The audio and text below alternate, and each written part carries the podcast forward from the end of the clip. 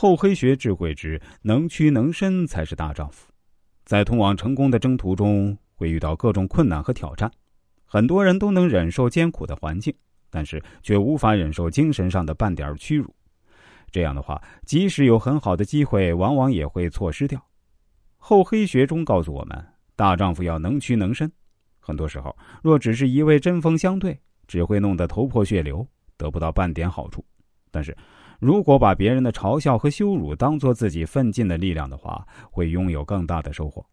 一个人想要成就事业，就要有厚脸皮的狠劲儿。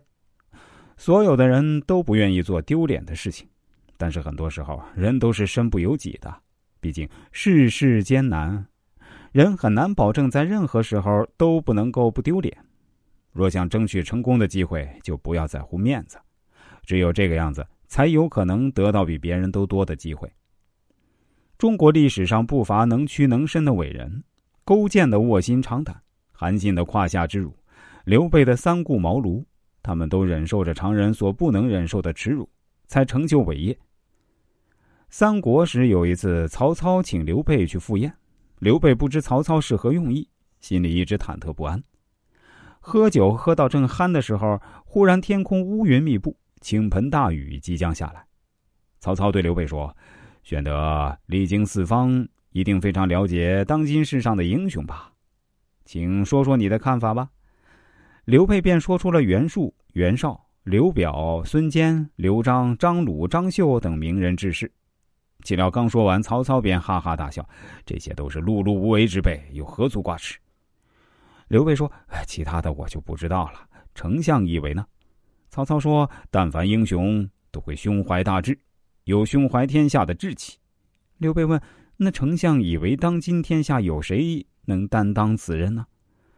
曹操先用手指指指刘备，又指指自己说：“当今天下英雄中，能担当此任的只有您和我曹操了。”刘备闻听此言，大吃一惊，手中的筷子不知不觉的掉在地上。正巧这时外面雷声大作。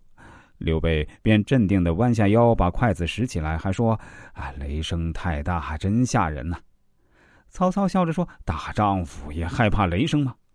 刘备说：“一打雷，风云都变色，这样的天气谁不怕呢？”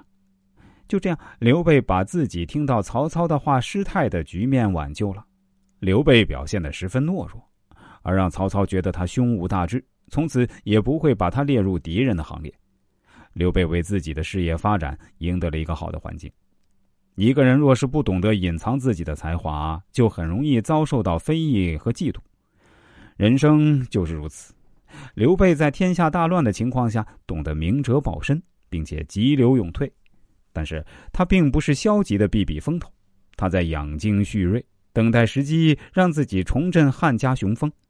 他甚至三顾茅庐请诸葛亮出山。不管当时的诸葛亮是多么的清高傲慢，他都不在乎。若想成就事业，就必须要能屈能伸，只有这样，才能有更多的机会。